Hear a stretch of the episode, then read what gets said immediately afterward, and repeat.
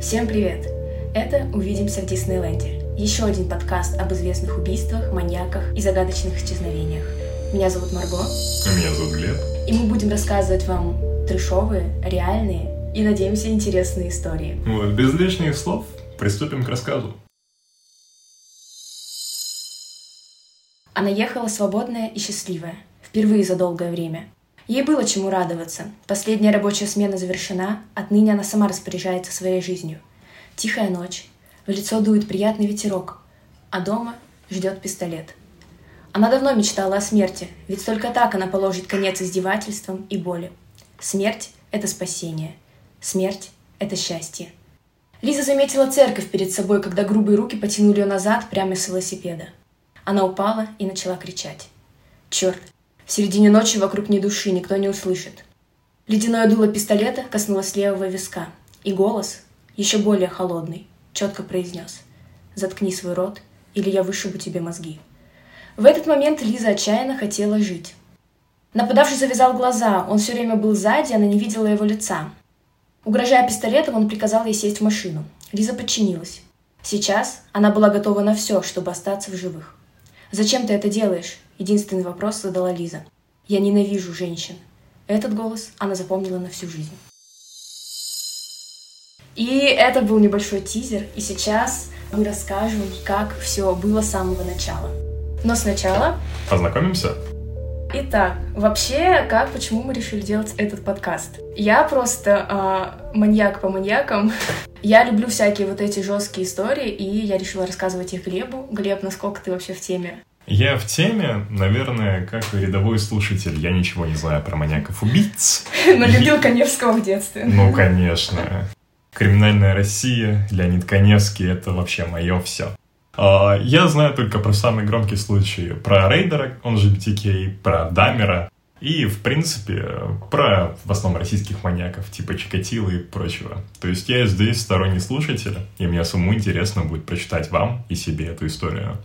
Да, в общем, по ходу мы будем разгонять тут какие-то истории, может быть, иногда отвлекаться, но я надеюсь, вам понравится. Но сначала, перед тем, как мы перейдем к рассказу о нашем сегодня герое, в кавычках, то есть антигерое, еще одна фишка нашего подкаста. Он будет музыкальный, но совсем чуть-чуть. То есть каждому выпуску мы будем давать саундтрек, чтобы вы потом его послушали и вспоминали о нас. К этой истории саундтрек — это Сия, Фит Дэвид Гетта, Титаниум. Я очень люблю эту песню. Глеб, ты знаешь эту песню? Нет. Я могу напеть, но... Ну, я могу знать эту песню, но как минимум название ничего не говорит. А, я могу напеть, но я не уверена, что это хорошая идея. Не в рамках подкаста. Да, ну, короче, Прикольная песня, послушайте, тоже послушай. Вот, мы не будем, да, мы не будем ее оставлять, потому что нас закроют тогда сразу. Она сильно подходит по вайбу, потому что вы вскоре узнаете почему. Тоже такая мотивирующая немножко. Да, и что ж, перейдем к самому интересному. Кто наш сегодняшний антигерой? Наш сегодняшний антигерой — это Роберт Джозеф Лонг. Хотя так его на самом деле мало кто называл, он был больше известен как Бобби Джо Лонг. Лонг родился в 1953 году, и его детство очень трудно назвать идеальным. Начнем с того, что в подростковом возрасте у Бобби начала расти грудь. Все это из-за лишней X-хромосомы, с которой он родился. Это генетическое отклонение, из-за которого вот у мужчины может начать формироваться грудь в пубертатном периоде.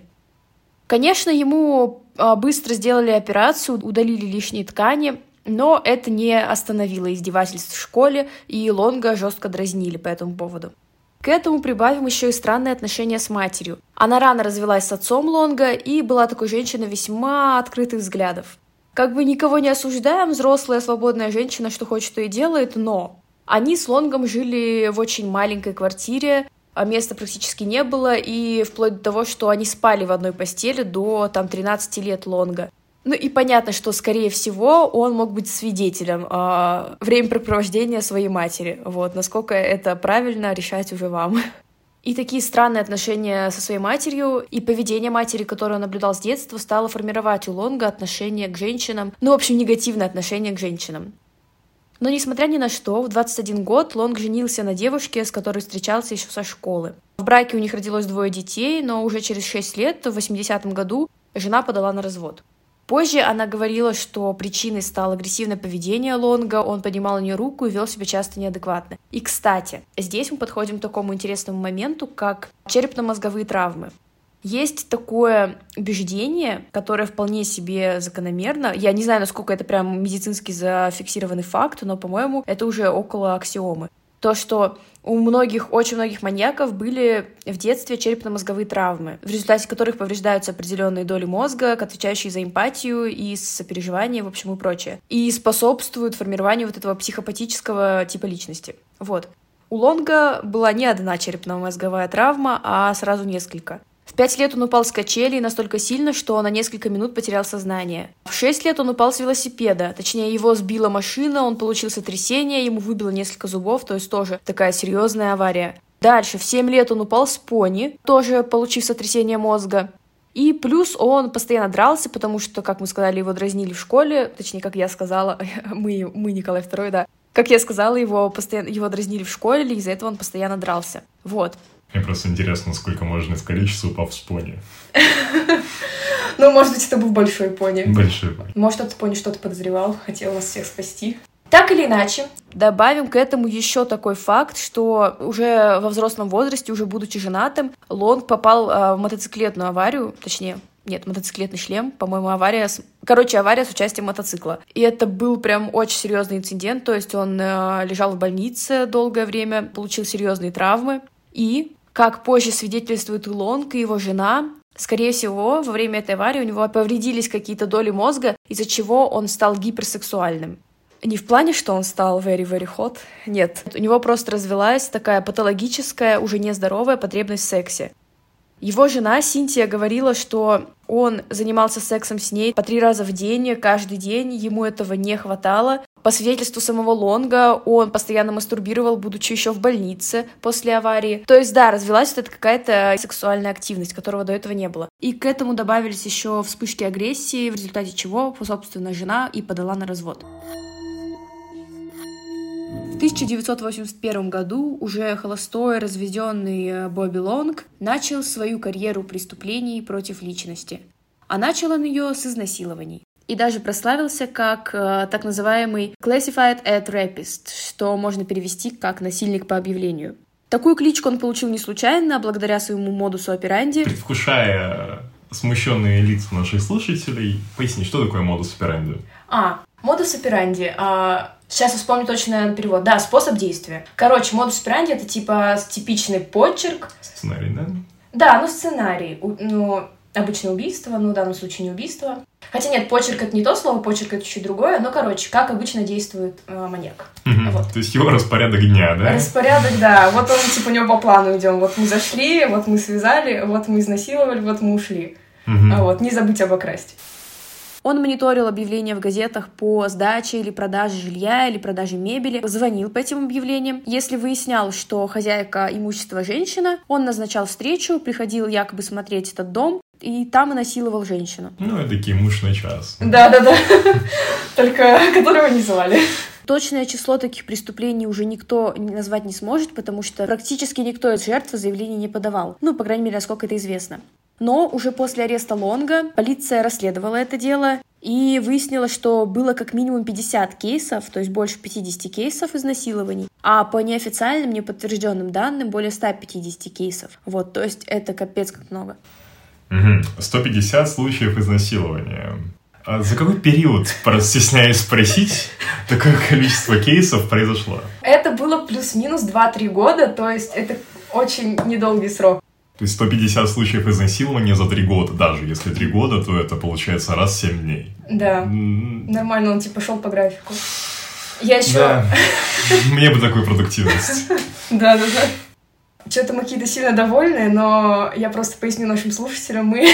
Мы не импонируем маньяку, мы против маньяков. Если вы маньяк, прошу не слушайте нас. Мы просто... А, лучше можете написать нам в директ, мы вас, мы вас дадим полицию. Ни в коем случае не дадим полицию. Да, да, да, я это слух сказала, извините. Да. Да, мы просто пытаемся сохранять позитив настолько долго, насколько это будет получаться тут. Вот. Так или иначе, Впервые на Бобби Лонга подала заявление некая Шерон Ричардс, его соседка по дому, которая обвинила его в изнасиловании. Но за недостаточностью доказательств а, объявлений объявлений. Да, объявлений у него хватало. Да-да-да. Объявлений у него было достаточно. Да-да-да. А, ему не стали предъявлять обвинения и отпустили. Но, тем не менее, Лонг после этого решил взять отпуск и уехал в свой родной город. Но не очень надолго, после чего Лонг переехал в Калифорнию и начал посещать курсы подводной сварки. Не знаю, зачем ему это. И даже завел себе девушку, которой было ни много ни мало 17 лет. Скорее мало. Да-да-да. А, а Лонгу на тот момент было уже под тридцатку. Ну, то есть, немножко криповая ситуация. Как ну, я бы не сказал, что прям криповая, я прям смотрю на знакомых и женщин, и мужчин. И в целом сейчас, в принципе, продолжается такая тенденция. Естественно, девочки, которые растут быстрее, они хотят видеть перед собой такого взрослого, уже мейчур мужчину. Ну, вообще, я как э, девушка с daddy issues подтверждаю эти слова, но все таки ну, 17 лет. Не, просто то есть, с его точки зрения, ну, вот насколько обычно это всегда, типа, о, здесь что, 17? Нет, до свидания. Ну ладно, 80-е, мы простим это. Хотя нет, не простим. Ну, 80-е это же, по идее, времена секс-революции и ну, прочих да. вещей. То есть к ним, к, к этим вещам мы относились абсолютно спокойно. Нави- да. Скорее, типа, с, с осуждением, если ты так не делаешь. Мы знаем, мы знаем, мы же там были. Ну, эти типичные 80-е. Ну, короче, так или иначе, вот, он завел себе девушку. Порадуемся за него, в скобочках нет. И параллельно, несмотря на наличие любовницы, Бобби вернулся к своей карьере насильника по объявлениям. И теперь у него уже был целый чемоданчик, где была веревка и всякие другие приспособления, которые ему нужны были, чтобы делать свою темную работу. Он приходил в дома, опять же, как и раньше, обнаруживал, что женщина в доме одна, просил воспользоваться уборной. Там он расчехлял этот свой набор насильника, доставал то, что ему нужно, и нападал на женщин. После чего он не забывал обчистить дом, то есть э, с деньгами у него тоже было не очень, и поэтому он решал, видимо, почему добру пропадать, и заодно обворовывал этих женщин. Ну, как минимум, он должен взять плату за свою работу.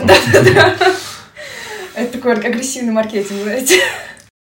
За эти преступления он ни разу не привлекался калифорнийскими властями, то есть не было подано, скорее всего, ни одного заявления. Если они и были поданы, то на Бобби Лонга никто не вышел. И, кстати, его сосед по комнате, с которым он жил в то время, подтверждает, что он кучу времени проводил на телефоне, звоня по разным объявлениям, но сосед, видимо, не придавал этому значения. По-моему, в принципе, я как человек, который 4 года прожил в общежитии, я подтверждаю, что через месяца два ты просто перестаешь замечать все, что делают твои соседи. Это как белый шум для тебя. Просто не трогайте меня и делайте, что хотите. Хороший сосед тот, кто не лезет в твои дела. Да, да, да. Поэтому я не думаю, что тут есть повод осуждать этого соседа. То есть, откуда бы у него возникла мысль, что, ну, типа, звонит и звонит по объявлениям. Ладно, как бы, чем бы дитя не тешилось. Вот. Еще перед тем, как мы перейдем к описанию жертв, самый такой для меня неприятный факт на этом этапе то, что помимо взрослых женщин среди жертв были и девочки 12-13 лет, то есть я не знаю, как они дома одни оказывались, но, в общем, были и такие кейсы, то есть Лонг был не только насильником и убийцей, но еще и педофилом. Здесь я уже не могу списать на секс-революцию, да. здесь это реально капец. Это что-то, да, реально жестко. Я, правда, не знаю, как это получалось, потому что, ну, типа, я слабо представляю, что, типа, 12-летние девочки оставили бы дом показать, типа, клиенту дом. Не знаю. Ну, видимо, как-то, видимо, тут он, может, забирался в дома, либо что-то типа того. И если вам еще недостаточно мерзко от уже начала этой истории, то вот такая добивочка. Роберт Лонг уже после своего ареста, когда рассказывал об, этих, об этой серии преступлений, говорил, что многим из жертв нравилось, они там даже втягивались в процесс и как бы были вообще совершенно не против. И он в такой высокомерной, психопатической манере говорит о том, что делал им одолжение. У них якобы такая ничтожная, неинтересная половая жизнь с их мужьями, что вот этот, так скажем, его визит должен был их э, обрадовать, типа внести разнообразие в такую, знаете, минуту славы в их э, личную жизнь. Ну, как бы есть подозрение, что у жертв были несколько иные на этот счет эмоции, но кто мы такие, чтобы спорить с Лонгом, да? Ну, меня, если честно, вот такие типа моменты адски бесят. Есть такая даже цитата из допросов Лонга. Он говорит, что «Uh, give a bitch a choice between getting dicked and getting hurt, you know what she's gonna pick. Как бы, то есть, дай сучке выбор между тем, чтобы быть изнасилованной или быть поврежденной, нет, как-то быть раненой, ну, короче, чтобы ей навредили, и ты знаешь, что она выберет.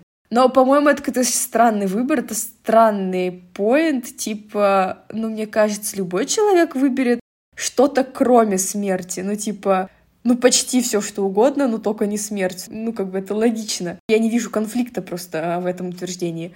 Ну, короче, думаю, уже всем стало понятно, что это максимально отвратительный и неприятный чувак. И, в принципе, что для него эти преступления значили, как позже, по его словам, типа, он делал это в основном для острых ощущений, и особенно ему нравился этот фактор устрашения, запугивания. Эта черта характера отлично вписывается в профайл, который составил на Лонга ФБР. Они его классифицировали как Power Assertive Rapist, то есть э, насильник, который делает то, что делает, чтобы продемонстрировать свою маскулинность, типа такую а мужественность.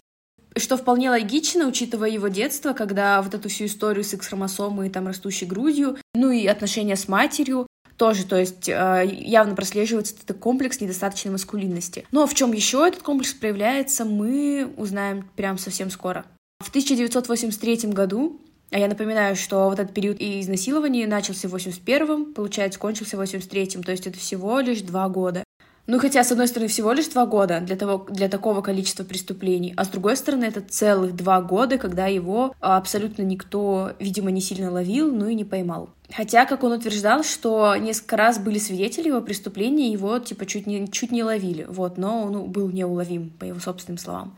Так или иначе, в 83-м он вернулся в Хилсборо, и тогда, интересная такая справка, в среднем в округе совершалось 30-35 убийств в год, но когда туда приехал Лонг, это число прямо, ну, типа, значительно выросло именно в 84 году. Это именно тот самый год, когда в округе начали находить тела убитых обнаженных женщин. В серию объединили минимум 9 тел, и к расследованию подключились все правоохранительные органы, включая Департамент полиции Тампы, офис шерифа, полицию Флориды ФБР. И теперь мы переходим непосредственно к жертвам. Первую жертву нашли в середине мая 1984 года. Ранним вечером группа тинейджеров гуляла на юге Хилсбора и заметила резкий неприятный запах. Они подошли поближе и поняли, что источник – это темный странный объект в сорняках. Но, подойдя поближе, они поняли, что это не труп коровы или оленя, а останки обнаженной женщины. По всей видимости, тело лежало уже довольно долго, оно было наводнено личинками, начало разлагаться, особенно в области лица, из-за чего узнать девушку было крайне трудно. На место прибыли капитан Гэри Терри, детектив Ли Бейкер из Хилсборо County Sheriff's Office, то есть из офиса шерифа Хилсборо. По кровоподтекам они поняли, что перед смертью жертву сильно избили. И самое жесткое — это поза, в которой нашли девушку. Ее ноги были широко раздвинуты, но не просто раздвинуты. Бедра девушки были сломаны во внешнее вращение так, что ноги образовывали прямые углы по отношению к телу. Я пытаюсь это показывать руками, но я думаю, вы представили. То есть, насколько это нужно быть в состоянии, не знаю, ярости или адреналина какого-то, чтобы голыми руками сломать бедренные кости. Потому что это, блин, крупные кости. Но, тем не менее, это говорит явно о намеренном действии, чтобы произвести впечатление на тех, кто найдет тело, или продемонстрировать свое отношение к жертве. Вот таким образом ее как бы унизить, обезличить. При этом жертва лежала лицом вниз, и ее руки были связаны за спиной веревкой. Такая же веревка была трижды обмотана вокруг шеи на манер поводка, то есть вот с петлей и с длинным хвостом еще от веревки. Под головой нашли кусок тряпки, который, скорее всего, использовался как кляп. А на лице девушки была открытая рана, из-за чего, собственно, она была уже наводнена личинками. Начало этой истории навевает на меня воспоминания моей, в моей юности, когда учился в школу, в школе. А, я с ребятами, с моими одноклассниками, парой штук, мы любили ходить в горы. А, мы жили в Бишкеке, поэтому... Периодически там находили трупы женщин. Ну, почти. Просто наш, это никак не наш связано. путь в горы, да. То есть мы шли дикарями всегда и не по протоптанным топам. Тропам. А, и очень часто наш путь лежал через местный скотомогильник или скотобойню. Ой, блин. И мы э. проходим через него, и вот этот сладкий запах, я, наверное, всю жизнь его запомню. Самый, а. наверное, неприятный запах разлагающейся плоти, который... Это жесть. Мы один раз тоже, я как-то сходила в поход, я уже не помню с кем, и тоже это на Алтае в горах, и мы случайно проходили мимо, видимо, тоже скотобойни. Да, это реально мерзкий, просто отвратительный запах. Вот, нас потом оттуда быстро увели вожатые. Вот, это, конечно, запах, который вообще ни с чем не спутать. Тем не менее, девушку опознали как Нгуен Ти Лонг. Я могу исковеркать имя, прошу меня простить. Она была экзотической танцовщицей азиатского происхождения, точнее даже тайского происхождения. На работе она была известна под псевдонимом Лана или Пегги Лонг. По иронии судьбы, да, она была однофамилицей своего убийцы. У девушки были проблемы с алкоголем и наркотиками, что, к сожалению, нередко для представителей подобной профессии. Я программист и скажу тебе, что... Это не редкость. Да, это не редкость. Ну ладно. Это не редко среди работников секс-индустрии, программистов Да. и фрилансеров. Ладно, я добавлю от себя тоже. Мы, конечно, имеем в виду а, не алкоголь и наркотики, а, не знаю, проблемы с Да, секс-индустрия. Да-да-да. Мы ничего не... про- Это, конечно, все были шутки, вообще ничего и не имеет отношения с реальностью. А вот фантазии. Странная тебе фантазия. Это твои фантазии. Ладно. Видимо, не случайно мы начали именно такой подкаст. Последний раз Нагуен видели в многоквартирном комплексе, где она жила, и уже три дня она считалась пропавшей без вести. Как позже выяснил судмедэксперт, она действительно умерла от 48 до 72 часов назад. Но Гуен было всего 19 лет. Несмотря на прилично уже разложившееся тело, судмедэкспертам удалось установить причину смерти – удушение. Личных вещей девушки так никогда и не нашли, зато нашли несколько весьма важных улик. Это, во-первых, веревки, которыми связали девушку, и мы к ним еще попозже вернемся, они будут важной уликой вообще в расследовании. А также следы шин, которые вели к телу. Полиция установила, что три из четырех шин были разных марок и все прилично изношены. Здесь, кстати, важно отметить, что до этого уже были прецеденты, когда сотрудничество полиции Хилсбора и ФБР помогало успешно раскрывать э, дела и даже серии преступлений. Вот, и в этот раз также полиция Хилсбора отправила улики на исследование в лабораторию ФБР Вашингтон, где было лучшее оборудование, которое могло дать больше сведений. Однако, к сожалению, никаких волос или другой органики, которая была бы пригодна для исследования на месте преступления уже не оказалось, потому что все-таки прошло несколько дней с момента смерти. Но последняя важная улика все-таки была найдена, а именно следы красного нейлонового ковролина, который предположительно был ковролином из автомобиля, в котором девушку, живую или мертвую, привезли к месту обнаружения. Ну, кстати, волокна вот этих машинных ковриков часто являются важными уликами в подобных делах. Вот, информацию об этих волосках строго засекретили, чтобы не давать убийце подсказку. Спустя всего две недели, а именно 11 утра 27 мая 1984 года, в отдаленном участке на востоке Хилсбора строитель рабочий нашел следующий труп. Женщина была обнажена, одежда была разбросана рядом. Жертва лежала на спине, а вокруг шеи у нее была уже знакомая нам бельевая веревка с длинным хвостом, напоминавшая петлю висенка. Руки были связаны в районе талии тоже веревкой, а выше локтя их удерживала зеленая футболка, разор- разорвались спереди, оставив руки в рукавах и зафиксировав сзади. Приехавшие полицейские установили, что девушка получила несколько тупых травм головы, плюс ей перерезали горло. Смерть наступила за 8-10 часов до, до обнаружения. Ну, то есть в данном случае прям явно раньше. Ну, конечно, трупа... всего лишь, да, несколько часов, не несколько дней. И мы сейчас посмотрим, помогло ли это полицейским в расследовании. Нашли ли они дополнительные улики или что-либо другое. Итак, следователи тщательно собрали все потенциальные улики с места преступления. Волоски, следы, отпечатки. В грязи дороги, примерно в трех метрах от тела, они обнаружили следы протекторов шин, как будто машина разворачивалась. На дереве рядом нашли окровавленный джемпер и колготки. Опознать жертву сразу не удалось, несмотря на то, что ее нашли довольно скоро. Ее фоторобот опубликовали в прессе и вскоре узнали в ней 22-летнюю Мишель Денис Симс, коренную калифорнийку, участницу конкурсов красоты. Симс работала проституткой, и в последний раз ее видели в компании двух белых мужчин рядом с бульваром Кеннеди, к нему мы еще вернемся, известным спотом секс-работниц. Улики немедленно отправили в лабораторию ФБР. Их свежесть позволяла выяснить гораздо больше, чем в предыдущем кейсе, где тело пролежало несколько дней до обнаружения, как мы помним, около двух или трех. Трех дней, да. Да. Два-три дня, да. Из отпечатков на земле установили марки шин-машины, предположительно принадлежавшей убийце. Правая задняя была Goodyear Viva. Левую заднюю шину не узнали в лаборатории ФБР, но они нашли некоего Акрона, эксперта по шинам, и тот установил марку VOG, которая производит эксклюзивные дорогие шины, подходящие только для кадиллаков. Этот факт на самом деле Ну или не только для, как- Да. для кадиллаков. как Это просто какой-то интересный факт, который никак нам дальше не пригодится. Видимо, он не- действительно подходит не только для кадиллаков. Но если у вас есть кадиллак, покупайте шины VOG. Или не покупайте, мы не знаем, насколько Да. они хорошие, у нас нет кадиллака. На теле Мишель Симс нашли следы того же красного автомо- автомобильного ковролина, что и в деле Лонг. Но кроме них были и другие, значит в машине минимум два вида ковролина. Также на одежде Мишель эксперты нашли следы спермы, по которой удалось установить группу крови подозреваемого. А по волоскам на теле и одежде – черты внешности. По их мнению, это был мужчина-европеоид с каштанными волосами средней длины. Эти вещественные улики разослали по другим полицейским департаментам, чтобы те были в курсе. Но главную общую улику, а именно уникальный вор автомобильного ковролина и веревок, держали в строгом секрете. И как позже на одном из допросов описывал Лонг сам это убийство, он купил длинную веревку а, заранее, разрезал ее на куски и положил в бардачок. Далее он поехал на бульвар Кеннеди искать попутчицу. Симс согласилась поехать с ним за 50 долларов.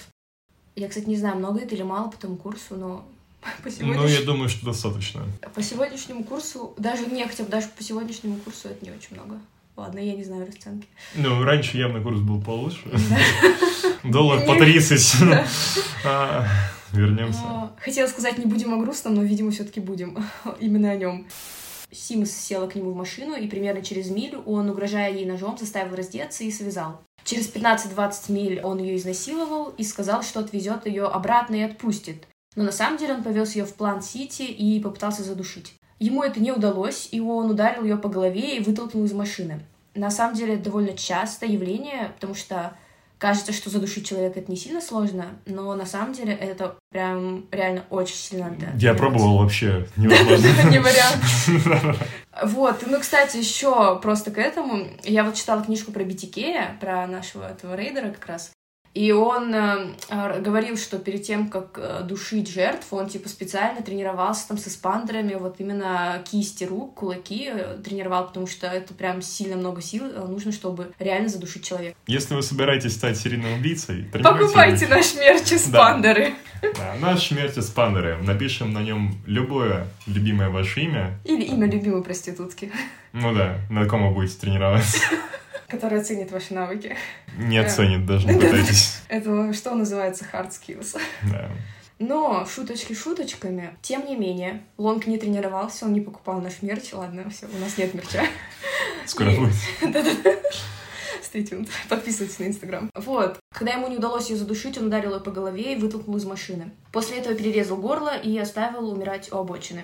Одежду он выкинул рядом с местом преступления, где ее вскоре обнаружили. После второго убийства уже всерьез привлекается а, пресса и поведенческий отдел ФБР. Это такой специальный отдел, где агенты занимаются тем, что составляют психологический портрет убийцы, так называемый профайл, чтобы было легче выявить подозреваемых. А в данном кейсе было ну, уже очевидно, как а, преступник выбирал жертв. Он искал тех, кому нужен кто-то, чтобы передвигаться, либо те, кто, собственно, ловит попутки, либо проститутки. Большинство жертв находят обнаженными, то, что говорит о очевидном сексуальном мотиве. Вот, одинаковый способ убийства, ну, одинаковый модус операнди, уже похожие следы шин, и места обнаружения, то есть какие-то удаленные межштатные трассы. И плюс уже знакомые волокна автомобильного коврика, которые связывают дела воедино. Исходя из этого профайла, нам очевидно, что у него есть машина, его убийства случайные, а способ убийства показывает склонность к садизму и сексуальной девиации. Да. Ну, убийство случайно имеется в виду, что он не знал жертв, а выбирал их вот так рандомно, ну, типа да. кому не повезет. Плюс они, ФБР, составили достаточно подробный, прямо из многих пунктов состоящий профайл, который, кстати, достаточно точно подошел потом под э, самого Джозефа Лонга. Про профайлинг, кстати, это супер интересная тема. Профайлинг многие называют типа псевдонаукой, но, по-моему, он как-то и не называет себя наукой, то есть он и не претендует на научность. Это скорее такой, ну, инструмент типа расследования. Вот. Если кому интересно, книги Джона Дугласа прямо очень интересно написаны про профайлинг и всякие такие известные кейсы маньяков. Насколько я слышал, либо в подобном подкасте, либо где, как раз-таки вроде Джона Дугласа, как раз-таки хвалил один из пойманных маньяков. А, ну, вообще, его, я так понимаю, вообще он пользуется таким большим респектом среди маньяков, потому что он с его напарником, они провели там, по-моему, сотни интервью с всякими маньяками, в том числе с Мэнсоном, по-моему, с Тедом Банди они тоже говорили. И у них прям реально очень много этих интервью. И вот сериал «Майндхантер», я не знаю, ты знаешь? Не, на Netflix. Да. Короче, популярный сериал, но он классный, вообще советую всем. Вот, там, собственно, главный герой — это прототип именно Джона Дугласа, то есть там сериал про вот э, то, как формировался поведенческий отдел. А вот, интересный сериал. Но к моменту составления этого профайла убийца уже снова нанес удар и нанесет еще не единожды его. Третью жертву обнаружили 8 июня, то есть это уже третья жертва в течение месяца всего лишь. Ее звали Элизабет Лауденбек. Она была уже не проституткой, а скромной работницей сборочной линии, которая ушла на прогулку и не вернулась. Об исчезновении заявила ее мать. Но, несмотря на то, что было заявление об исчезновении, э, жертву не могли опознать несколько месяцев. Тогда установили только, что это белая молодая девушка, нашли в апельсиновой роще на юго-востоке Хилсбора. Она была полностью одета, тело прилично разложилось, на теле не нашли никаких веревок, и оно было найдено не рядом с межштатной автомагистралью, как предыдущие, а вот, как я сказала, в апельсиновой роще. Из-за этого его не стали сразу присоединять к серии, а пошли по другому пути. В первую очередь проверили ее парня, ну, потому что в делах об убийствах в первую очередь подозревают близких людей. И бонусом парень провалил тест на полиграфе, что только усилило подозрения копов. Улики по делу отправили в лабораторию ФБР, но их не стали тестировать на совпадение серий, то есть еще вот несколько месяцев не было понятно, что это все делает дело рук все того же маньяка. Элизабет Лауденбек было 22 года, она никогда до этого не привлекалась, то есть не входила в категорию риска, но тем не менее она стала жертвой. Анализ волос на теле никаких результатов не дал, анализ а, каких-то жидкостей на теле было сделать уже невозможно, потому что тело прилично разложилось. Но следователи выяснили причину смерти удушения, потому что была сломана подъязычная кость. И как позже выяснили, уже спустя там несколько месяцев, на теле был обнаружен тот же ворс из э, машины убийцы. Но сначала это вышло из поля зрения полиции. Ну, как вы уже могли понять, так как дела происходят в середине 80-х годов, полиция еще не обладала высокоточными ДНК-тестерами, и поэтому найти убийцу по его каким-то семенным жидкостям, то есть не представлялось возможным, максимум, что они могли сделать, это найти просто совпадающие вещи. То есть, например, совпадающие отпечатки пальцев. Но при этом они не могут проверить, что это отпечатки какого-то конкретного человека. Да, то есть не было никакой компьютерной базы, куда там, как сейчас, там вбил отпечатки, они выдали совпадение. Ну и плюс единственное, что они могли сделать по вот анализу там спермы тоже, это определить группу крови. Но и то это происходило очень часто с ошибками, то есть это вообще не точно было. Да, поэтому если вы сейчас собираетесь стать маньяком, у вас так не получится легко уходить в правосудие. Как бы то ни было, всего через три месяца, а именно 7 октября 1984 года, объявилась новая жертва. Также обнаженная чернокожая молодая женщина на границе округов Паска и Хилсборо. Ее нашли на грунтовой дороге на подъезде к скотоводческому ранчо. Ее одежда лежала рядом с ее телом, а бюстгальтер был завязан в узел и повешен на ворота ранчо.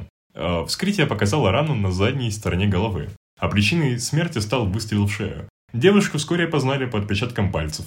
Это была 18-летняя Шанель Девон Уильямс. Она привлекалась за проституцию и часто зависала в гей-баре на уже известном бульваре Кеннеди в Тампе.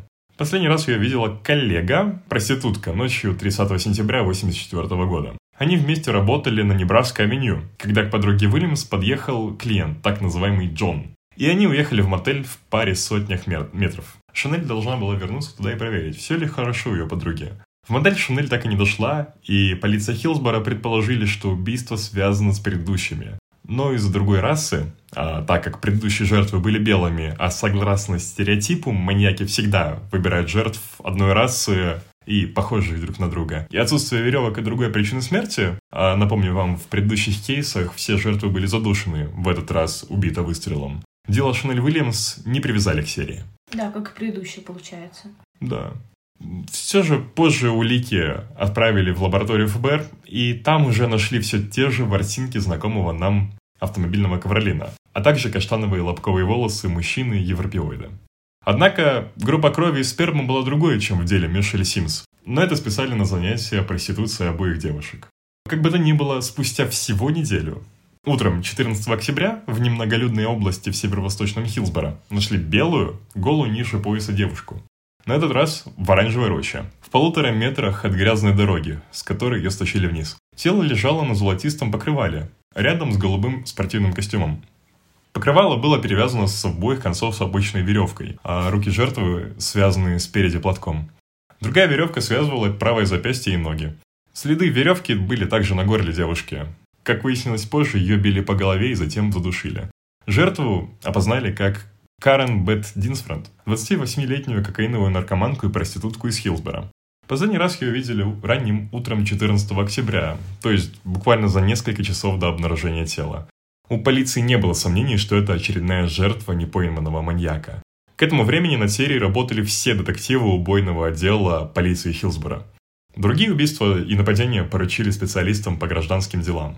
То, То есть... есть, да, получается, вот все убойники, которые ну, были брошены на это дело, а другими убийствами там же все-таки жизнь не остановилась, просто занимались всякие там ну, чисто которые кражами, там ну, еще что-нибудь. Да, занимались. детективы поняли, что пассажир у них опасный, и поэтому все свои силы бросили на поимку именно этого преступника. Шесть помощников шерифа по ночам следили за территорией, на которой обычно охотился убийца, то есть в Небраско-авеню и на западном бульваре Кеннеди в Северной Тампе.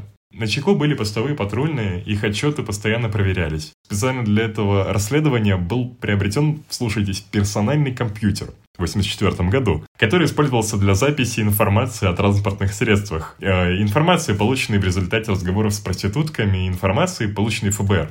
Общественность снова призвали быть бдительными, но ключевую лику, это те самые волокна автомобильного ковролина, по-прежнему держали в секрете, чтобы убийца не поменял автомобиль или способ похищений. Улики с места обнаружения Динсфренд направили прямо в лабораторию ФБР, где и подтвердили, что это действительно их маньяк. Те же узлы, те же лобковые волосы на покрывале и та же группа крови в сперме. Те же волокна ковролина, которые уже от и до изучили с помощью лучшего оборудования. А как мы уже поняли, лучшее оборудование у них был персональный компьютер. Ничто просто не сравнится с персональным компьютером. Но, несмотря на все усилия, 30 а, октября 1984 была обнаружена следующая жертва. Точнее, ее мумифицированные останки. Их нашли на шоссе в Северном Хилсборо. Ни одежды, ни веревок, а, ни других вещественных улик найдено не было. Большинство из них просто было уничтожено временем. Но полиции удалось установить, что она была задушена собственным чокером, и полиция не смогла ее опознать сразу, точнее, ее личность установили только после ареста Лонга. Он ее называл уличным именем Sugar, и, исходя из этого, полиция уже вышла на настоящее имя жертвы, это Кимберли Кайл Хоббс, 22-летняя белая девушка. Ее последний раз видел ее парень, когда она садилась в свою машину. Ее волосы позже нашли в машине Лонга. И здесь мы возвращаемся в самое начало, точнее к нашему тизеру.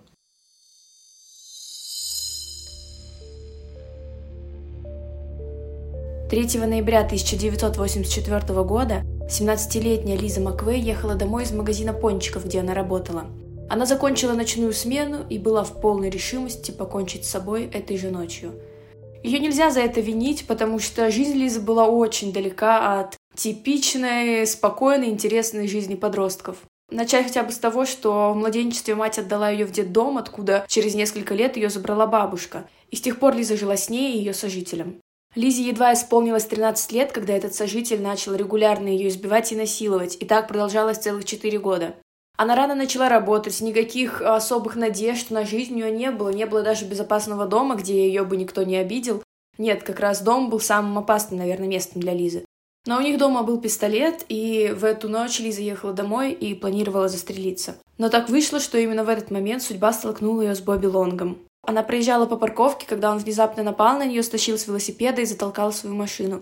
Угрожая пистолетом, он сначала заставил ее раздеться, потом принудил к оральному сексу и потом куда-то повез. Как-то не печально звучит, для Лизы, в принципе, ничего нового особенно не происходило. Она давно привыкла к пистолетному дулу у виска. В принципе, сожитель бабушки часто именно так и делал. Ей было не в новинку насилие и жестокость, и она точно знала, как ей себя вести, если она хочет выжить. Она старалась быть максимально спокойной, не истерить, но подмечать все малейшие детали, которые ей удастся. Это затрудняла маска на глазах, но Лиза поступила по-умному. Когда похититель затягивал эту повязку, она максимально напрягла, зажмурила лицо, так что когда он отпустил руки и она расслабила лицо, повязка немножко тоже ослабла и образовался просвет, через который она могла что-то видеть. Например, Лиза увидела надпись «Магнум» на приборной панели автомобиля а также красный машинный коврик внизу. Они ехали куда-то долго, в какой-то момент похититель остановился и изнасиловал Лизу еще раз. Потом снова дорога. Лиза понятия не имела, что будет впереди, но то, что она знала наверняка, это то, что она точно хочет жить и сделает для этого все, что потребуется. Когда похититель заглушил двигатель во второй раз и вытащил Лизу из машины, она увидела очертания деревьев. Ей даже показалось, что они в лесу. Но это было не так. Он повел ее к апарт-комплексу, где он жил, и подневел к своей квартире. Лиза подмечала каждую деталь. то есть каждую. Она буквально посчитала количество шагов до двери, и количество ступенек на лестнице. Уже в квартире первое, что сделал маньяк, он раздел Лизу и отвел ее в душ. Тут девушку поразило, насколько странно нежными были его руки. Было ощущение, что он моет очень хрупкую, но любимую куклу, которую боится повредить. Но в этом не было ничего от человеческого тепла, скорее наоборот, было ощущение, что он не видит перед собой живого человека, а видит именно куклу. В комнате маньяк снова изнасиловал девушку, после чего она попросилась в туалет. Он не хотел отпускать ее одну, но она убедила его, что в его присутствии она не сможет э, сделать свои дела. В туалете Лиза постаралась максимально, куда могла дотянуться, на стенах, в ванне, на раковине, на унитазе, везде оставить свои отпечатки пальцев. Для того, чтобы при любом исходе полиция могла хотя бы установить, что Лиза была в этой квартире. Дальше Лизу ждали 26 часов наедине с Бобби Джо Лонгом в течение которых он многократно ее насиловал, как позже говорила сама девушка, она сбилась со счета, сколько раз это происходило, перерывах они просто лежали рядом, он отдыхал и то ли спал, то ли притворялся. Лиза не решалась снять повязку и посмотреть, потому что боялась, что он только этого и ждет, чтобы поймать ее на попытке к неповиновению или бегству. Поэтому она просто ждала, что будет дальше. В некоторые моменты она все-таки пыталась с ним разговаривать, узнать что-то, разговорить его, узнать что-то о нем, откуда он, зачем это делает. И, как ни удивительно, ей это удавалось. Как я уже заметила, она знала, как общаться с такого рода насильниками. Она пыталась быть максимально спокойной, разговаривать с ним как с маленьким ребенком, чтобы не пробудить в нем еще больше ярости, а наоборот успокоить. Это была очень тонкая, очень опасная и очень сложная психологическая игра с психопатом. И Лиза в ней выигрывала. В какой-то момент между ними начала устанавливаться настоящая эмоциональная связь. Лонг рассказал ей, что у него были неудачные отношения с женщиной, которую его бросила, и с тех пор он, в принципе, ненавидит всех женщин, считает их э, всех стервами и недостойными. Он спросил у Лизы, кто ждет ее дома. Она ответила, что больной отец, за которым э, ухаживает только она, и больше у него никого нет. Она понимала, что поминание других женщин может вызвать у Лонга ярость, поэтому она придумала вот этого мифического мужчину, которому она якобы нужна. В один момент Лонг взял ее руки и положил их на свое лицо, как будто хотел какой-то нежности. Ну, то есть такой был э, большой ребенок, да? То да. есть в некоторых местах и характером, и внешне. Ну, получается, большой и очень сильно обиженный ребенок, действительно.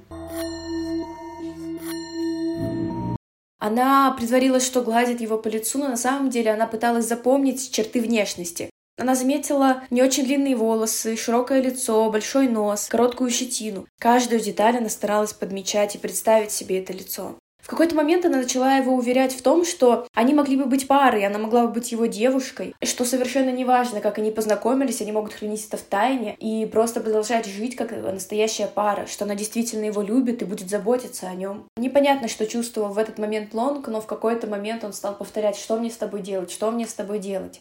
Лиза делала все, что могла, и просто в холодном поту ждала, что же будет на самом деле. В какой-то момент она чуть не подалась истерике, потому что услышала то ли по телевизору, то ли по радио о некой пропавшей Лизе Маквей, которую разыскивает бабушка. Лиза начала плакать, Лонг начал злиться, и она каким-то невероятным волевым усилием взяла в себя в руки и успокоилась. Потому что до этого она соврала ему, что ее зовут на самом деле Анна. То есть, если бы вскрылась одна ложь, то это разрушило бы всю эмоциональную связь, которая между ними установилась, и, скорее всего, это был бы смертный приговор для Лизы. В какой-то момент маньяк э, помог ей одеться, отвел ее вниз, посадил машину, и они куда-то поехали. Лиза понятия не имела, что происходит, и с трепетом ждала того, что предпримет ее похититель. Спустя какое-то время он спросил, где Лиза живет, она назвала адрес, и дальше они снова ехали в тишине.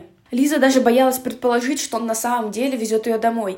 Она боялась, что таким образом он просто хотел ее успокоить, чтобы она не пыталась выпрыгнуть из машины, чтобы она не кричала и не создавала в кавычках проблем. Она боялась, что он просто решил наконец от нее избавиться. Но в какой-то момент он уточнил у нее маршрут. Спросил там за магазином повернуть ему направо или ехать прямо. Она сказала повернуть, и буквально через несколько минут он остановил машину и сказал ей выходить. Лонг попросил ее еще пять минут не снимать маску, после чего она может быть свободна. Она вышла из машины. Подождала, пока звук колес скроется вдали, и, не веря своей удаче, сняла маску. Первое, что она увидела, это было дерево, которое росло тут столько, сколько она себя помнила. С этим деревом она, кстати, даже сделала себе мерч, то есть футболку с э, рисунком этого дерева, как символ того, что это первое, что она увидела после освобождения. Чуть отойдя от первого шока, она помчалась домой, где ей открыл сожитель бабушки. Она, естественно, постаралась ему все объяснить, типа, что ее похитили, что надо идти в полицию, но он ее не слушал. Он начал ее избивать и обвинять в том, что она ему с кем-то изменяет. В этот момент вернулась бабушка, которая поддержала ха-ха не Лизу, а своего сожителя. Тоже начала ее обвинять в том, что она где-то шлялась, что она там потаскушка и все такое. После чего бабушка позвонила в полицию, но не чтобы заявить о похищении, а чтобы сказать, что пропавшая сутки назад девушка нашлась, что она просто где-то загуляла и придумала историю о похищении, маньяке, но на самом деле это все она придумала, и не надо ее искать. Но полиция заинтересовалась этим кейсом, потому что они уже расследовали несколько убийств молодых женщин, и они захотели поговорить с Лизой. Бабушка старалась этому всячески препятствовать, но Девушка все-таки дошла до полицейского участка, но к этому мы вернемся еще чуть-чуть попозже, потому что за эти дни произошло еще несколько важных событий. Но об этом позже.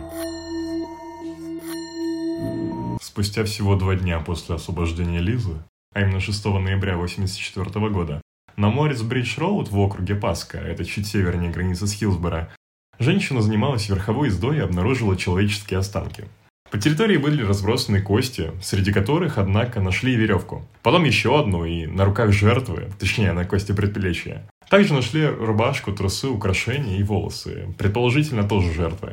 Доктор Джон Вудс, судный эксперт, несмотря на то, что кости были обглоданы животными, смогла установить насильственную смерть. Огнестрела не было. Причина смерти – удушение.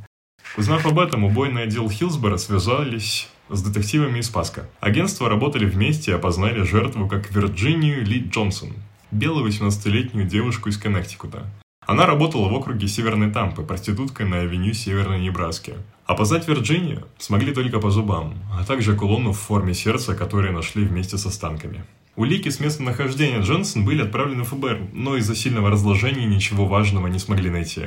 Однако в волосах жертвы все-таки, все-таки смогли обнаружить буквально несколько уже знакомых ковролиновых ворсинок. А позже волосы самой Вирджинии найдут в машине Лонга. Судя по жертвам, меня поражает их возраст. То есть mm-hmm. девушки 18-19 лет уже занимаются проституцией. Бульвар. Ну, просто на самом деле вообще, ну, типа 80-е, плюс такое низкое социальное положение, мне кажется, там типа на проституции начинали заниматься там лет, не знаю, с 15-13. Там только одна самая старшая, 28-летняя, а так все типа 18-19 лет вообще. Ну да. Итак, у нас был небольшой перерыв, но мы возвращаемся. Мы возвращаемся к последней подтвержденной полностью жертве, которую нашли 24 ноября 84 -го. Ее нашел художник дорожных знаков. Вот. А, все так же обнаженная, белая девушка, задушена.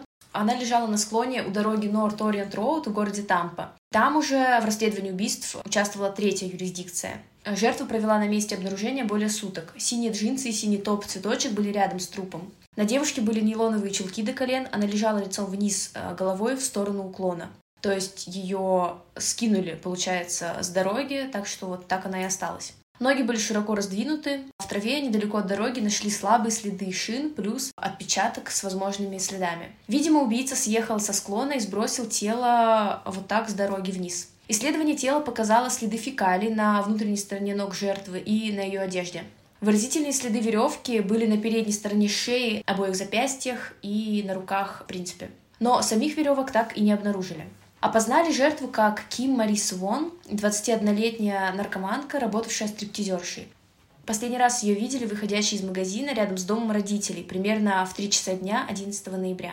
Полиция Тампы немедленно сообщила обо всех этих уликах полиции Хилсбора, потому что уже все ближайшие округа знали о расследующейся серии убийств. Все улики были отправлены в лабораторию ФБР.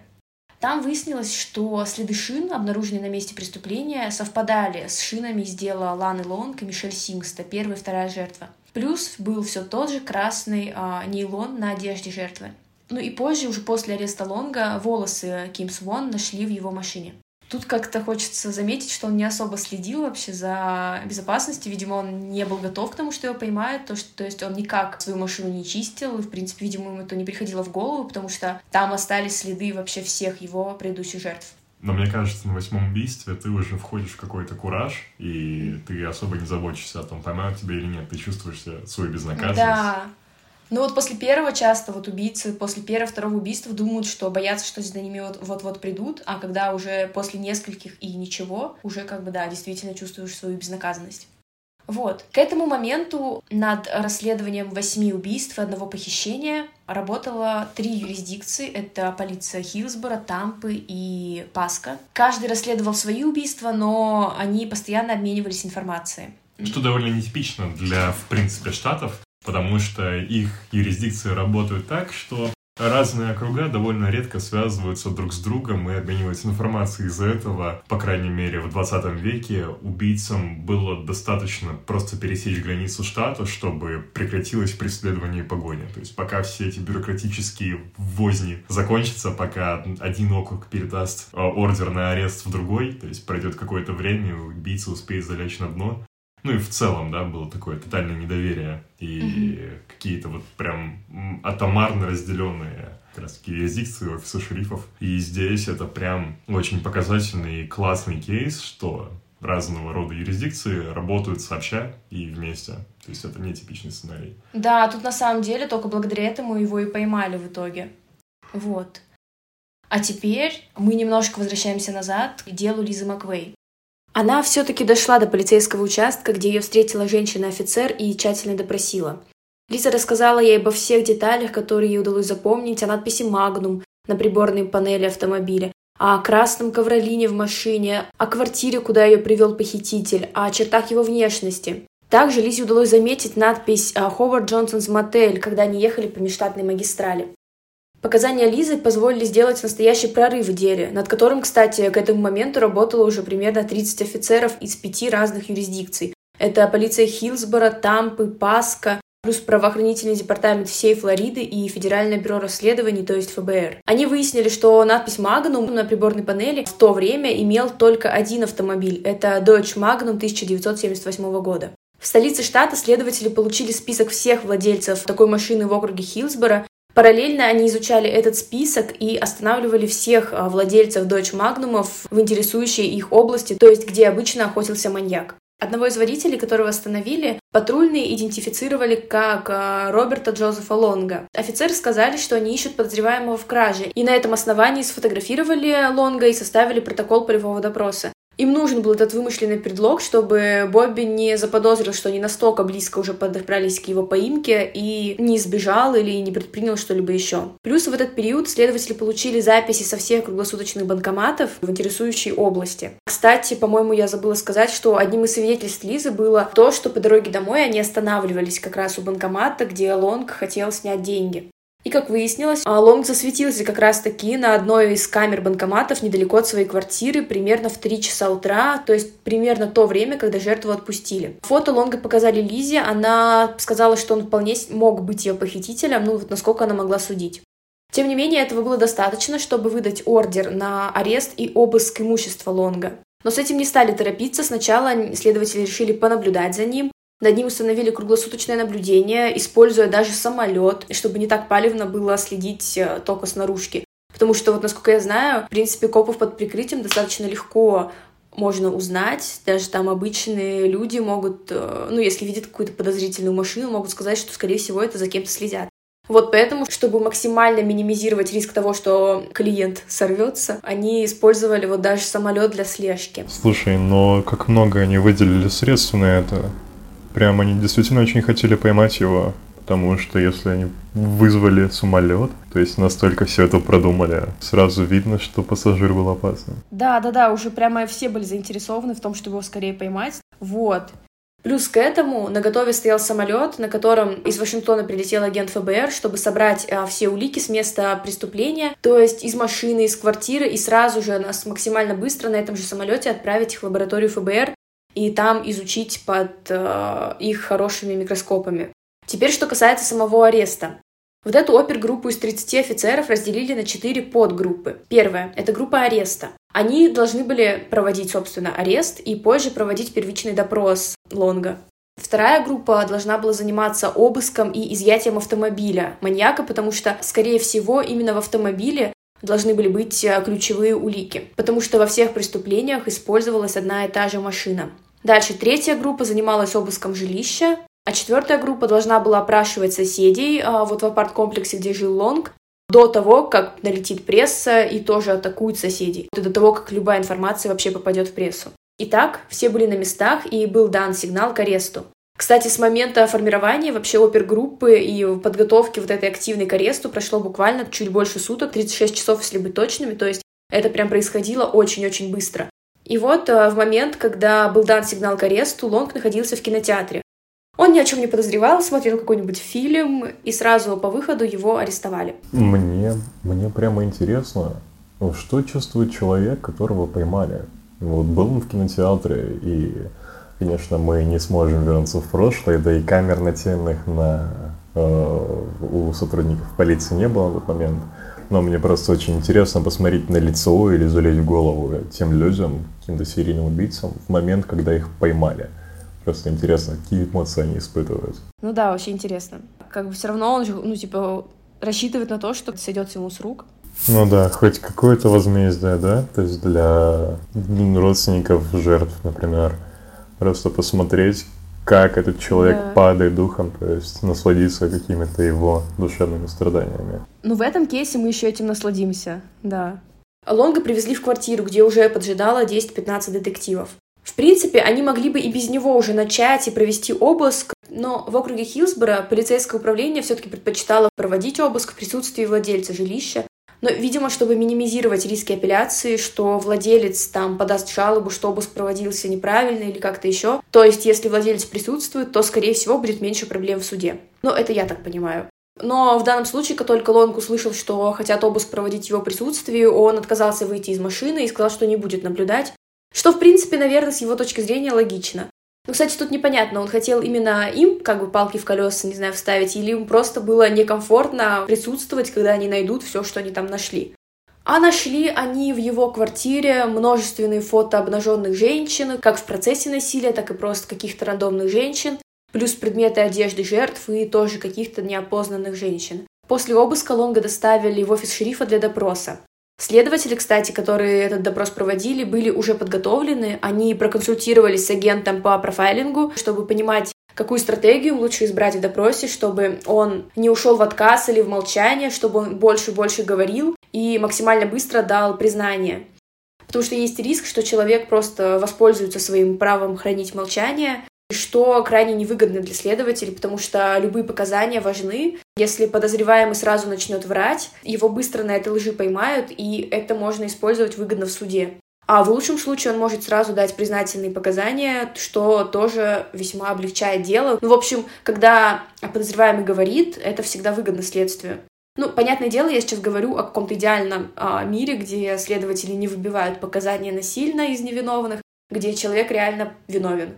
У нас как раз-таки такой случай. Но и в случае с Лонгом как раз-таки грамотно выбранная стратегия и помогла на ранних этапах получить признание. Их стратегия заключалась в том, чтобы максимально демонстрировать свою уверенность, свою осведомленность о деле и, в принципе, максимально вести себя уверенно.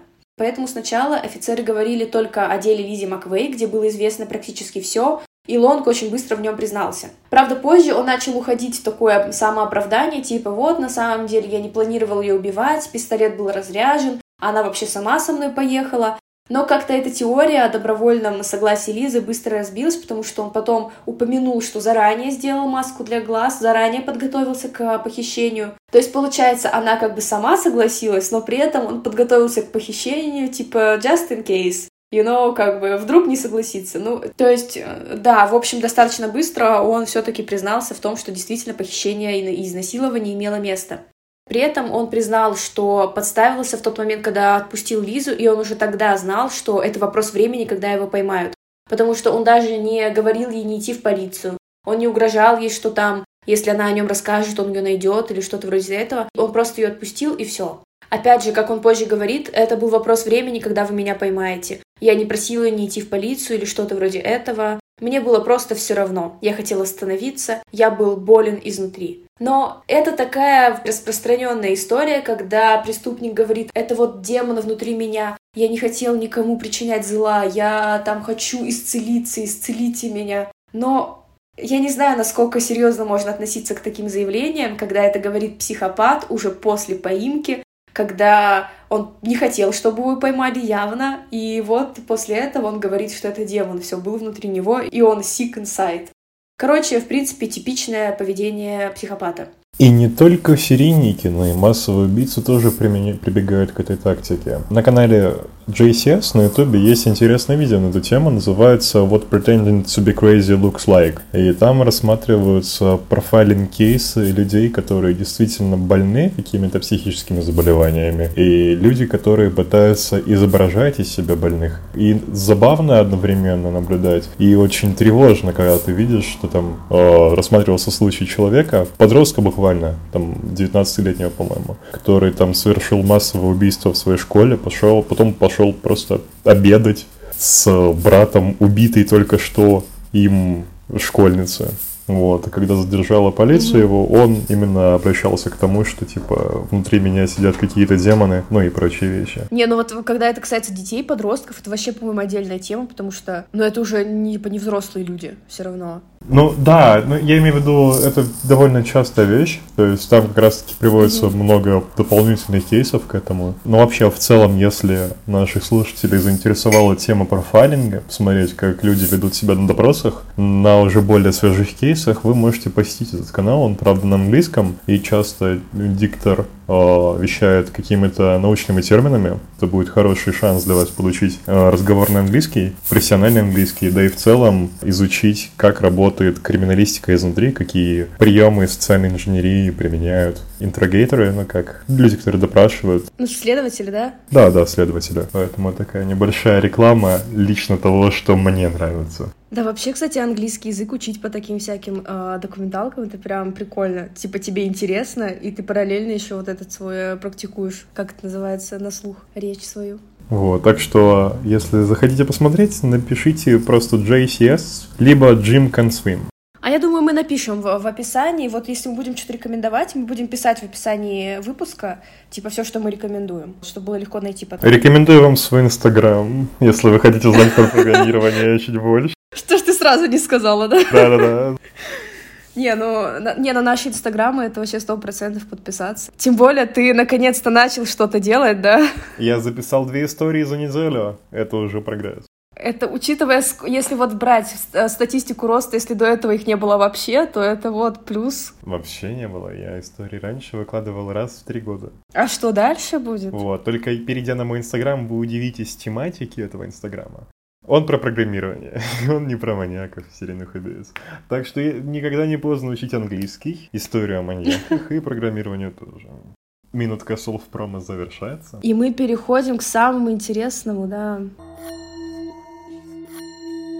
После того, как с делом Лизы было все понятно, офицеры начали копать в другие дела, но здесь Лонг все активно отрицал поначалу, по крайней мере, пока ему не предъявили уже неоспоримые доказательства. Это волосы там и следы жертв в его машине, плюс эти волокна коврика на телах жертв, следы его машины на местах преступления. В принципе, когда он понял, что его приперли к стенке, он уже начал рассказывать о каждом кейсе. Итак, что же он рассказал следователям? Мишель Симс, это, напомню, вторая жертва, ее он хотел задушить, но у него не получилось, и он ударил ее по голове. И, кстати, перед этим он уже нанес ей несколько колотых ран, и, как он сам сказал, в принципе, он ударил ее по голове, он ее убил, потому что не хотел, чтобы она страдала от уже полученных ран.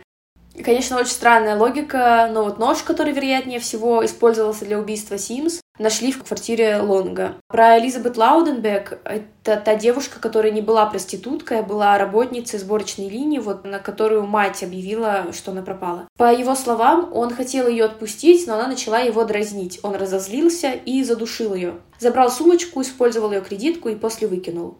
Тем же оружием, что он угрожал Лизи Маквей, он застрелил Шанель Уильямс и его же использовал в других нападениях для устрашения. В принципе, его, его модус операнди заключался в том, что он подбирал девушку, но чаще всего это были проститутки, убеждал их сесть к себе в машину, приезжал какое-то время и, угрожая ножом либо пистолетом, заставлял раздеться, насиловал их, и позже увозил в какое-то удаленное место, где убивал и оставлял. И, в принципе, вот этот его способ действия не менялся от убийства к убийству. А, дальше. Про Карен Динсфренд он рассказал, что начал душить ее в одной апельсиновой роще, но услышал лай собак, который его спугнул. Он затолкал э, еще живую жертву в багажник и увез в другую рощу и закончил начатое там. Имени убитой девушки, кстати, он сам вспомнить не мог. Потом, Ким Свон он увидел, когда она шла пьяная к своей машине и села за руль. Его это, видимо, взбесило, он напал на нее, она начала отбиваться, и он ударил ее несколько раз по голове, чтобы усмирить. И что интересно, Лонг уже сам без запроса рассказал о девятой жертве, о которой на тот момент полиции не было известно. Ее звали Вики Эллиот, ей был 21 год, и она пропала еще в сентябре, когда шла на работу в ночную смену. Скорее всего, он предложил ее подвести, она села к нему в машину, и он попытался ее связать. Она начала бороться, она достала откуда-то ножницы, то есть оказывала очень активное сопротивление. И его это сильно разозлило, так что он ее задушил практически сразу. Кстати, об этом кейсе все-таки полиция знала о том, что девушка пропала, и они понимали, что она подходит, в принципе, под профиль жертвы, тогда на тот момент еще не пойманного серийника, но тела не было, поэтому они не могли как бы расследовать убийство. И, в принципе, тело жертвы нашли только потому, что Лонг нарисовал карту, где он ее захоронил. Исследователи поехали туда, и там нашли уже только останки жертвы, ее смогли опознать по зубам, кстати, это такая популярная история в Америке, там же все повернуты на своих зубах, там у всех есть личный дантист, стоматологическая карта, и там много жертв, в принципе, неопознанных, опознают по зубам, по вот этим стоматологическим картам. Мне просто интересно, насколько в России у многих людей стоматологические карты, по которым их можно опознать. Да, и возвращаясь к Вики Эллиот, по ее останкам, во-первых, подтвердили ее личность, во-вторых, они подтвердили, что причина смерти действительно была удушение. Как и сказал Лонг, это определили по сломанной подъязычной кости. И еще такой добивающий момент. Вот эти самые ножницы, о которых говорил Лонг, были найдены в области ее влагалища. Вот просто интересный факт. И, в принципе, еще одно последнее доказательство, что это действительно было дело рук Лонга, это частицы красного ковролина, которые таки удалось найти на останках, на одежде жертвы что тоже связывало ее с Лонгом. И общая транскрибация всех его показаний, описаний, преступлений, убийств заняла целых 45 страниц, то есть э, человек действительно очень подробно все рассказал. Помимо признаний, к Бобби Джо Лонгу атрибуцируют еще два убийства, в которых его вину доказать не удалось. В ноябре 1984 года нашли два новых тела. Первую нашли 19 ноября. Труп девушки всплыл в реке Хилсборо. Жертва была задушена. Ее так никогда и не опознали, но по всем признакам она подходила под э, профиль жертвы Лонга. Но в этом преступлении он не признавался, и вину его доказать не удалось. Кстати, по-моему, это очень грустно, когда жертву, жертва остается неопознанной. То есть где-то есть, скорее всего, семья, либо какие-то люди, которым она была дорогая, которые остались в неведении, что же произошло вот с их любимым человеком. И, скорее всего, кто-то из них надеется, что, может быть, она жива. В принципе, неизвестность всегда печальна. Потом, уже на следующий день, 20 ноября, нашли скелетированные останки еще одной девушки, ее звали Артис Уик. Судмедэксперты установили, что ее убили за 6-8 месяцев до обнаружения.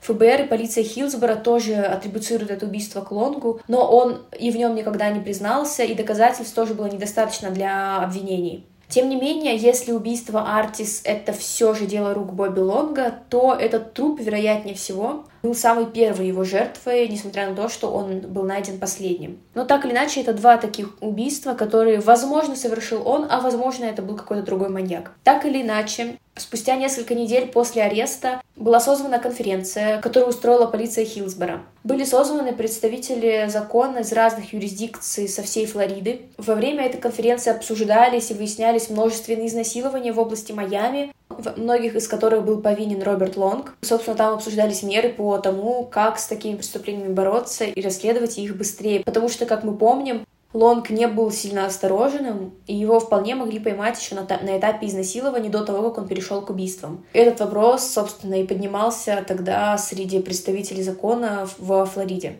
Вот. Переходя уже непосредственно к суду, хочу заметить, что Лонг, в принципе, не выказывал никаких признаков раскаяния. Как некоторые убийцы там на судах плачут, э, извиняются, вообще клянутся, что они исправились и вообще такого никогда больше не повторится. Но Лонг был как раз-таки тем маньяком, которому, в принципе, было все равно. Он э, не выказывал никакого раскаяния и даже сказал, что после убийств всегда крепко спал, а потом, когда просыпался, все произошедшее оказалось ему нереальным, как будто это было не с ним. И он узнавал подробности о преступлениях из газет, читал о своих жертвах, и это убеждало его в том, что они заслужили смерти, что он все сделал правильно. Итак, а, было несколько заседаний суда. Ну, во-первых, потому что убийства происходили в разных юрисдикциях. Во-вторых, в принципе, дело сложное, и в таких делах часто проводится ну, много заседаний. И суды длятся там порой не один месяц или даже не один год. Первый суд был по делу Вирджинии Джонсон, он продлился неделю, и было вынесено обвинительное решение. Приговор — электрический стул. Кстати, во Флориде, да, есть, действует смертная казнь, и вообще это считается штатом, где самый большой процент смертных приговоров приводится в исполнение. То есть во многих штатах, даже где формально есть смертная казнь, ее либо не используют, либо она там бесконечно откладывается, и то есть а, преступники, считай, умирают от естественных причин там на death row, ну то есть вот этой камере смертников. А Флорида считается как раз-таки тем местом, где практически там 90% смертных приговоров приводятся в исполнение. Так что непонятно, в принципе, логика серийников, которые действуют во Флориде. Типа нельзя выбрать соседний штат, где нету смертной казни, например. Вот, но, к счастью, наверное, к счастью, Лонг действовал именно во Флориде. Итак, его уже приговорили к одному электрическому стулу по делу Вирджинии Джонсон. Потом дело было передано в юрисдикцию Хилсбора, где рассматривались еще несколько дел. И по итогу всех судов приговор Лонга составил две смертных казни, 33 пожизненных заключения, из которых 24 считается как э, одновременно исполняются. После этих 24 еще два пожизненных и еще 7 пожизненных, но в них он имел право на условно-досрочное через 25 лет. Если он отсидит 24 плюс 2, и у него останется еще целых 7, где он может выйти по УДО. И плюс к двум смертным казням, 33 пожизненным заключениям, еще 693 года просто обычного заключения. Вот такой приговор. Мне просто интересно, для чего они пишут такие цифры? Нет, меня это всегда веселило, но просто это очень логично. Они же там супер такая рабочая правовая система, то есть на каждое обвинение ты сразу подаешь типа апелляцию, там куча инстанций с, этих, с этими апелляциями. Ну, если апелляция сработает, найдут какие-то ошибки в следствии, еще что-то, и они могут ему отменить, типа, два пожизненных. Но у него останется еще 31 пожизненное, то есть он точно отсидит. Ну, то есть они суммируют уже все сроки, то есть столько-то там сто лет за это убийство, сто лет за это, ну, условно. Вот, и если его оправдали за одно убийство, то у него осталось еще 500 там, типа, лет. Вот. А когда сроки не суммируются, ты просто получаешь стандартное одно число, которое ты можешь апеллировать, и все, типа, выйти. Мне интересно, как он собирался сидеть 24 пожизненных одновременно? То есть, как бы для него и для всех его личностей. За себя и за Сашку, да. Ну да, 24 пожизненно, и потом еще сверху 2. Ну как, как он собирался две смертных казни э, осуществить? Вот это еще тоже вопрос. И теперь, наверное, всех интересует вопрос, когда же его казнили и казнили ли.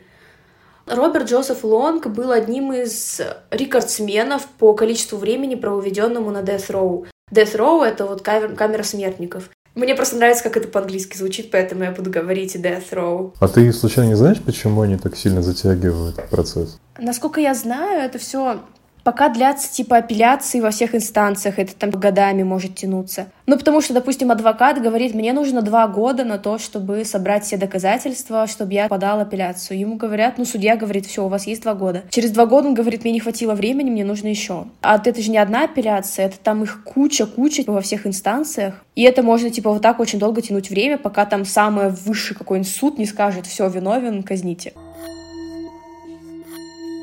Так или иначе, Бобби Лонг просидел на Death Row целых 34 года. Были поданы множественные апелляции, все из которых были отклонены. И Бобби Лонг все-таки дожил до своей казни на которой присутствовала Лиза Маквей. Кстати, да, вернемся к ее истории немножко. После всего произошедшего Лиза приняла решение, что она хочет защищать таких же девочек, как и она сама. Другими словами, она пошла в полицию и стала шерифом. И до сих пор она очень любит свою работу. У нее появилась семья, дети. Кстати, она уже не Лиза Маквей, она Лиза Ноланд. В общем, ее судьба сложилась достаточно счастливо, достаточно хорошо. И, как я сказала, это прям такая вдохновляющая история действительно сильной женщины, которая решила не оставаться жертвой, а стать именно, хоть и потерпевшей, но хозяйкой своей жизни.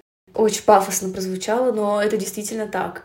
Она присутствовала на казни Лонга, ей уже было за 50 к тому времени. Ей, конечно, было дано право сидеть в первом ряду. Да, в одном округе он получил приговор электрический стул, но в другом приговор был тоже смертный, но с помощью смертельной инъекции. И, то есть, собственно, его казнь привели в исполнение с помощью смертельной инъекции. И Лиза, по ее собственным словам, она хотела посмотреть ему в глаза последний раз, чтобы он ее узнал, она даже надела футболку, на которой было написано спереди long, а сзади overdue, типа просрочено. Она хотела посмотреть ему в глаза перед его смертью, но он их так и не открыл. На протяжении всего процесса он был закрытыми глазами, и он так и не узнал, скорее всего, что его выжившая жертва наблюдала за его смертью.